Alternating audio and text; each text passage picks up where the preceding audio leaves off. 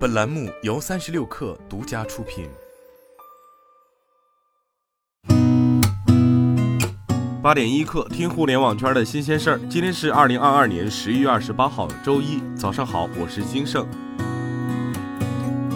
世界杯拉动本地酒店消费升温。飞猪数据显示，近一周热门城市的影音酒店、带剧目的主题酒店量价齐升，预订量同比增长二点五倍以上。有消息称，上海某汽车装潢店发生火灾，多辆豪车被烧毁，多半是因为里面停了一台特斯拉 Model Y 自燃引起的。特斯拉相关负责人表示，目前无任何迹象表明该事件起因与特斯拉车辆有关。据知情人士透露，亚马逊有可能在今年年底解决欧洲监管机构发起的反垄断调查。知情人士表示，欧盟委员会很可能在年底前接受亚马逊的约束性建议。据称，这些建议包括终止某些有问题的做法，例如使用独立卖家的数据。另外，和解协议还应包括部分条款，如要求亚马逊在为选出竞争中的赢家而对所有卖家进行排名时给予平等对待。马斯克在 Twitter 上表示，如果谷歌和苹果将 Twitter 从他们的应用商店中移除，他将生产一款自己的智能手机。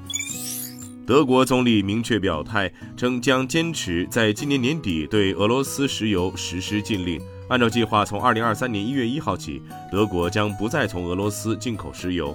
禁令首先适用于勃兰登堡州的施维特炼油厂。据零售商网站销售数据跟踪和分析公司 Adobe 称，今年黑色星期五期间，美国消费者的线上购物支出达到创纪录的九十一点二亿美元，其中电子产品是线上销售额的主要贡献者。黑五当天，美国电子产品线上销售额较十月平均水平飙升了百分之二百二十一。梅赛德斯奔驰即将推出一项名为“加速提升”的订阅服务。订阅该服务后，车辆的发动机输出功率可以增加百分之二十到百分之二十四，扭矩也可增加，百公里加速时间可缩短约零点八秒至零点九秒。报道称，该服务不附带任何物理硬件升级，只是解锁车辆的全部功能。这表明奔驰有意限制性能，以便以后作为可选的额外产品出售。这项服务的订阅费用为每年一千两百美元。